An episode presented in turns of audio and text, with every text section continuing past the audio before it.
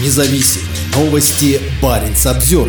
Верховный суд Норвегии отменил оправдательный приговор Андрею Якунину и запретил россиянам использование беспилотников. Запрет на использование воздушного пространства гражданам России распространяется на запуски беспилотных летательных аппаратов, говорится в принятом в пятницу постановлении Верховного суда страны. Дело будет возвращено в окружной суд Тромсе. Прошлой осенью гражданин России и Великобритании Андрей Якунин был задержан полицией за запуск беспилотника на севере острова Западный Шпицберген норвежского архипелага Шпицберген. По утверждениям полиции, санкции, запрещающие полеты российских самолетов в воздушном пространстве Норвегии, также распространяются и на запуски беспилотников российскими гражданами. Дело привлекло внимание мировых СМИ, так как Андрей Якунин – это мультимиллионер и старший сын олигарха Владимира Якунина, близкого соратника Путина и бывшего главы российских железных дорог. Он провел шесть недель в предварительном заключении в Тремсе. Окружной суд оправдал Якунина, и это решение позднее было поддержано апелляционным судом Халугаланда. После этого полиция обратилась в Верховный суд с просьбой рассмотреть дело. Своим решением в пятницу Верховный суд постановил, что запуск беспилотников в норвежском воздушном пространстве распространяется на всех граждан России. Сам Якунин рассказывал Баренц Обзервер, что он и другие члены экспедиционной группы использовали беспилотник для прокладки маршрута восхождения на вершину Кваспиген возле Магдаленфьорда на самом севере острова Западный Шпицберген в норвежской Арктике.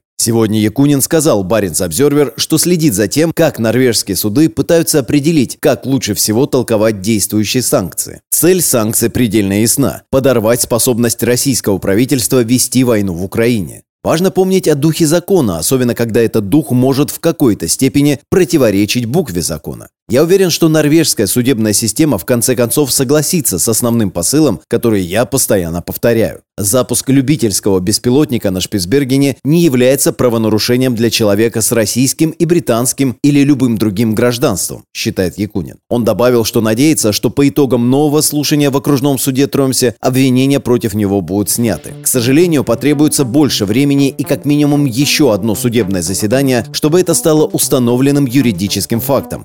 Запуск любительского беспилотника на Шпицбергене не является уголовным преступлением для человека с гражданствами России и Великобритании. До тех пор я намерен доказывать свою невиновность в суде и добиваться справедливости снова и снова, если потребуется. Парень Самсервер